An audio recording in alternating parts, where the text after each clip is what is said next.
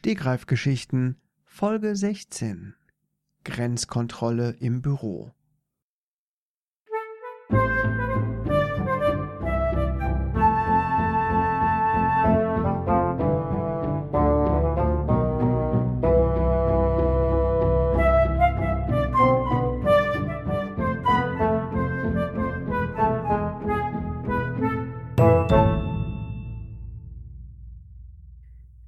einer benachbarten Ortschaft gab es ein sehr verschrobenes Büro. Das Personal dort hatte eigenartige Eigenarten sich angewöhnt, äh, Besucher dieses Bürokomplexes in ihr Haus zu lassen. Da war zum Beispiel der Martin mit der langen Nase und den Haaren obendrauf. Übrigens hatte Martin äh, ein Fable für diese Haare. Er wurde ziemlich oft dafür gehänselt und veräppelt, in seiner Jugend insbesondere. Aber irgendwann dachte er, nun, diese Haare gehören zu mir und ich werde sie auch pflegen. Und so machte er sich aus diesen Haaren auf seiner Nasenspitze äh, Spitze ein nettes Frisürchen. Ganz nett anzusehen, ganz liebreizend so Seitenscheitel. Manchmal tat er auch ein bisschen Gel hinein. Das war schon eine ganz pfiffige Angelegenheit. Aber Martin war auch ein ziemlicher Korinthenkacker, wenn man es denn so nennen möchte. Er kümmerte sich insbesondere um die Grenzkontrollen, ja, in seinem Büro. Er stand dort immer im Türrahmen und äh, winkte die Leute rein, die rein durften, wie ein Türsteher, aber wie ein harter Türsteher, ein Grenzkontrolleur sozusagen. Das andere Personal war davon weniger begeistert. Einige unterstützten ihn in seinem Bestreben nach Recht und Ordnung, aber Martin hatte auch mit einigen Leuten Konflikte, zum Beispiel mit der Martina, die hatte keine Haare auf der Nase, sondern auf den Zähnen. Und zwar im wahrsten Sinne des Wortes. Aber warum sie oft büschelweise Haare im Mund hatte, darauf gehen wir besser nicht ein. Sagen wir, sie hatte ein recht enges Verhältnis zum südlichen Bereich ihres Chefs, der auf Natur stand. Aber Martina, sie, ähm, ja, kam oft in Konflikt mit dem lieben Martin. sagte, Martin, sag mal, findest du nicht, dass du das hier übertreib übertreibst? Martina, du wirst ja wohl einsehen, dass es notwendig ist, dass die Leute hier geordnet rein und rausgehen aus diesem Büro. Ja, aber Martin, es ist doch völlig irre, hier Grenzkontrollen zu unserem, äh, zu unserer Abteilung zu machen. Demnächst erscheinst du hier noch mit einem Schießgewehr. Ach, Martina, sagte Martin, und er streichelte sich über sein Nasenfrisürchen. Martina, du siehst das ein bisschen eng. Würde ich das hier nicht machen, würde es doch hier wie im Tollhaus zugehen. Jeder könnte hier rein und rausgehen. Ja, aber hier kann jeder rein und rausgehen. Das ist ein freies Büro, ein freies Land, wo jeder kommen und gehen kann, wann und wie er möchte. Und mit wem, was? also Martin, wirklich, jetzt bist du mir aber wirklich zu, zu blöd. Ach, Martina, Hast du deinen Ausweis dabei? Was? Na, du möchtest doch sicherlich an mir vorbeigehen. Martin, du verlangst jetzt nicht von mir meinen Ausweis. Hast du ihn dabei oder nicht? Martina hatte ihn nicht dabei und wurde flugs von Martin wieder zurückgeschickt. Sie kochte vor Wut und machte sich auf den Weg zu ihrem Chef. Gerade als sie die Tür zu ihrem Chefbüro öffnen wollte, öffnete diese sich von innen, wie von selbst, und heraus kam eine Frau, etwas größer als sie, etwas schlanker als sie, etwas besser bestückt als sie und rückte ihre Kleidung zurecht. machte sie. Oh, Martina. Du hier? Das ist ja ein komischer Zufall. Oh, du hast da was zwischen den Zähnen. Du auch, sagte Martina. In diesem Büro ging es drunter und drüber. Martina beschwerte sich bei ihrem Chef, der dachte schon, es würde um etwas anderes gehen, aber zu seinem Bedauern tat es das nicht, sagte Martina, möchtest du einen Keks?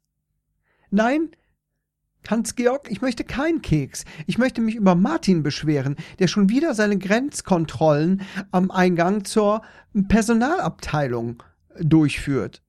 Ach, Martina, du siehst das viel zu eng. Übrigens, gutes Stichwort.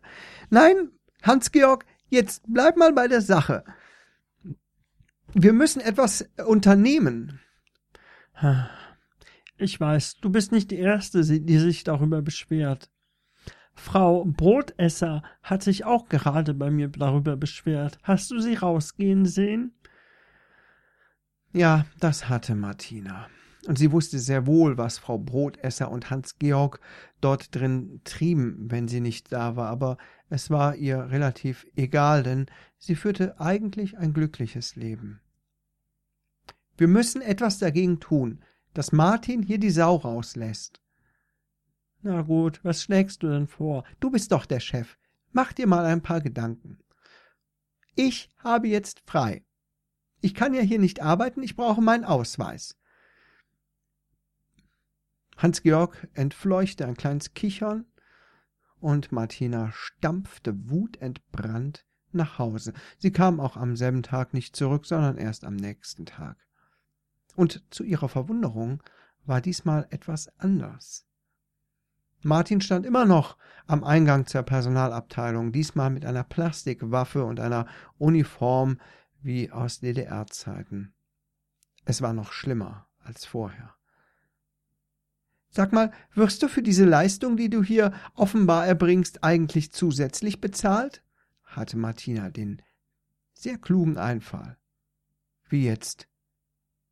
Zusätzliche Bezahlung? Ja, ich finde, du machst hier eine ganz gute Aufgabe, einen guten Job, mein lieber Martin, einen sehr guten Job. Hm, da sagst du aber was. Hm, Bezahlung. Also, ich stehe mir ja hier den ganzen Tag die Beine in den Bauch und bekomme nicht einen Cent mehr. Dann solltest du mal vielleicht damit zu Hans Georg gehen. Wer ist Hans Georg? Du weißt schon, unser Chef, Herr Vorreiter.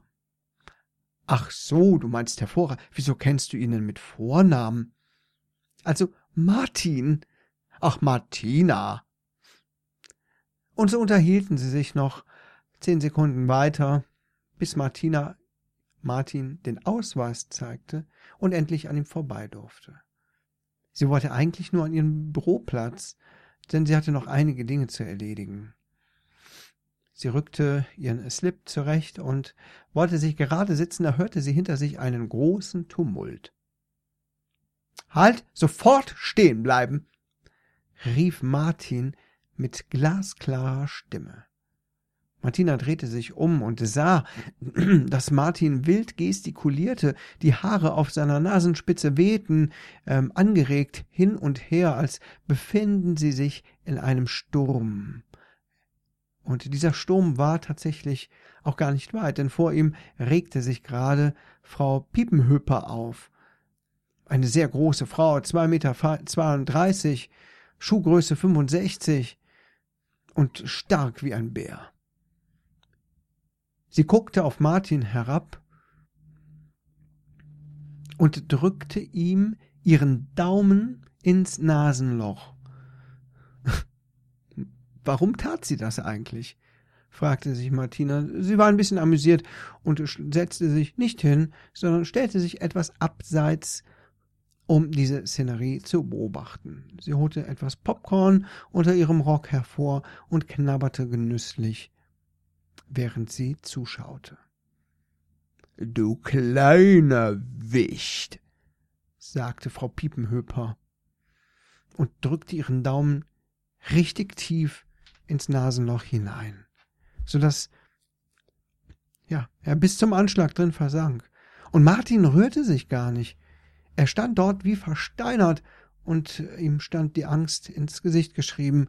Schweiß lief ihm die Nase hinunter. Zum Glück hatte er die Haare auf der Nasenspitze, sonst wäre ihm der Schweiß runtergetropft.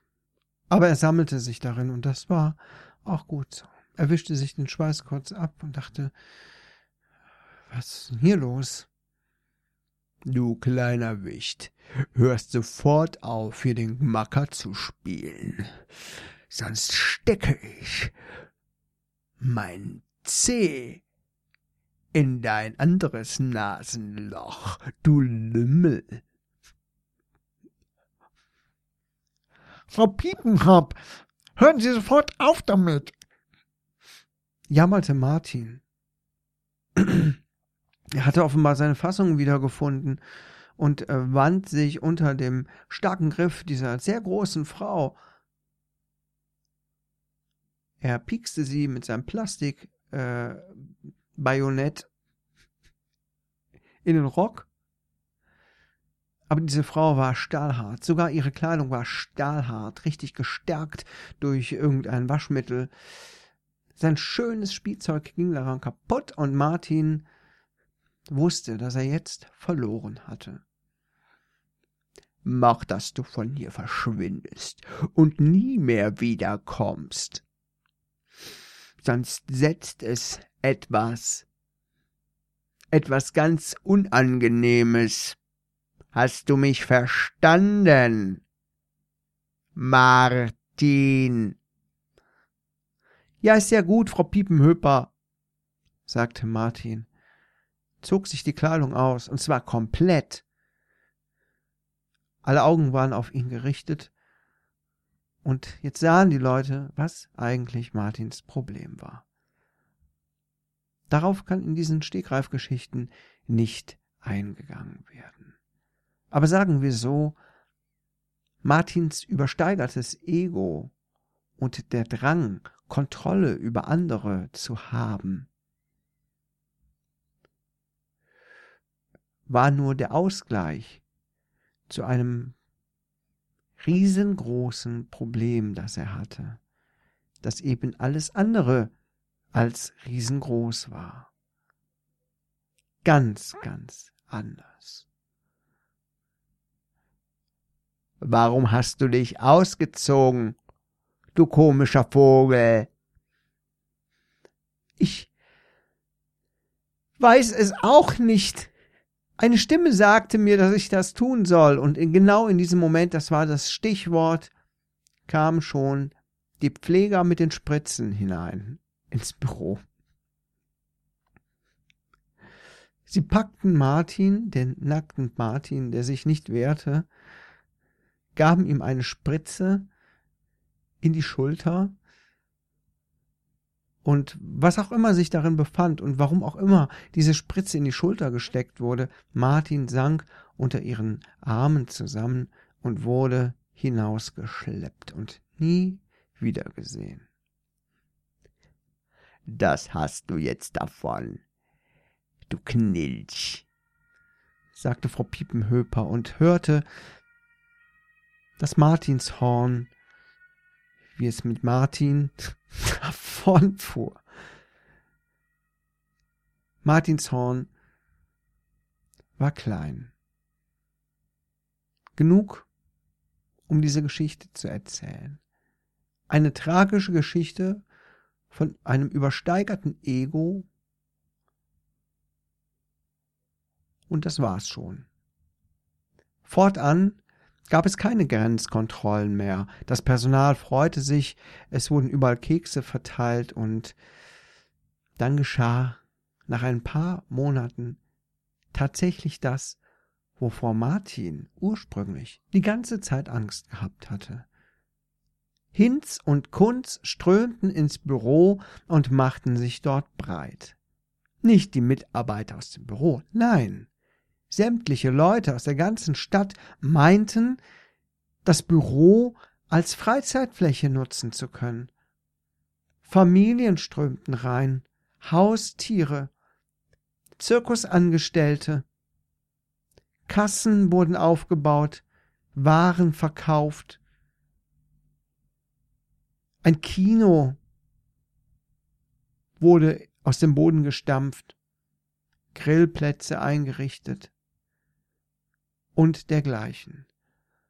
Martina fand sich kaum noch zurecht.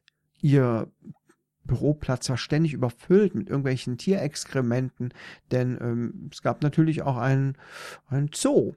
Sicherlich. Ein paar, paar Äffchen liefen rum und verewigten sich und ihren Darminhalt auf Papieren, Tastaturen und Bildschirmen.